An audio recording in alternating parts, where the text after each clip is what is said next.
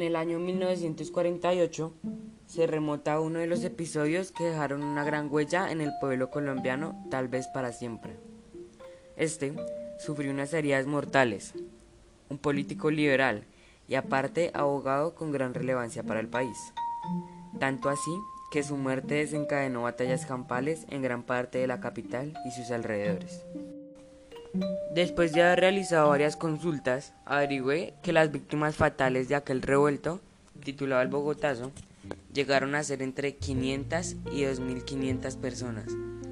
Esto es más que una demostración clara, muy explícita para demostrar la magnitud de lo ocurrido.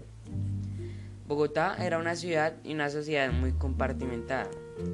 Uno de los éxitos del político liberal Gaitán como, como político eh, era que se comunicaba y se hacía querer por todo el mundo.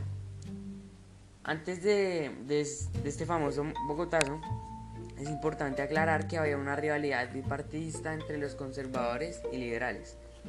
Pero después de este suceso, eh, esta rivalidad cambió para bien.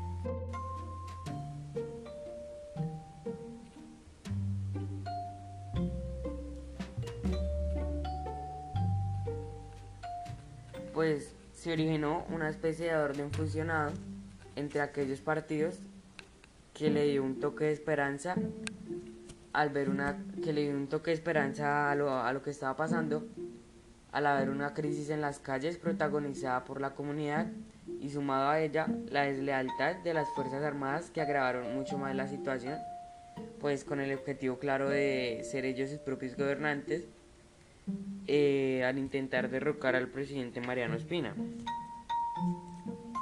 Eh, en aquella época del siglo XX, la capital colombiana tenía un orden demasiado elitista, como se puede verificar en el libro que estamos leyendo ahora, que es la historia de Colombia, la historia contemporánea de Colombia. Luego de esto viene el capítulo doloroso en la historia conocido como la violencia.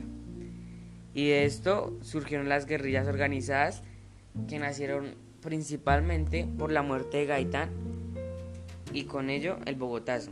Es decir, esto sembró el inicio de los conflictos que se venían para un futuro no muy lejano que afectaría al país terriblemente.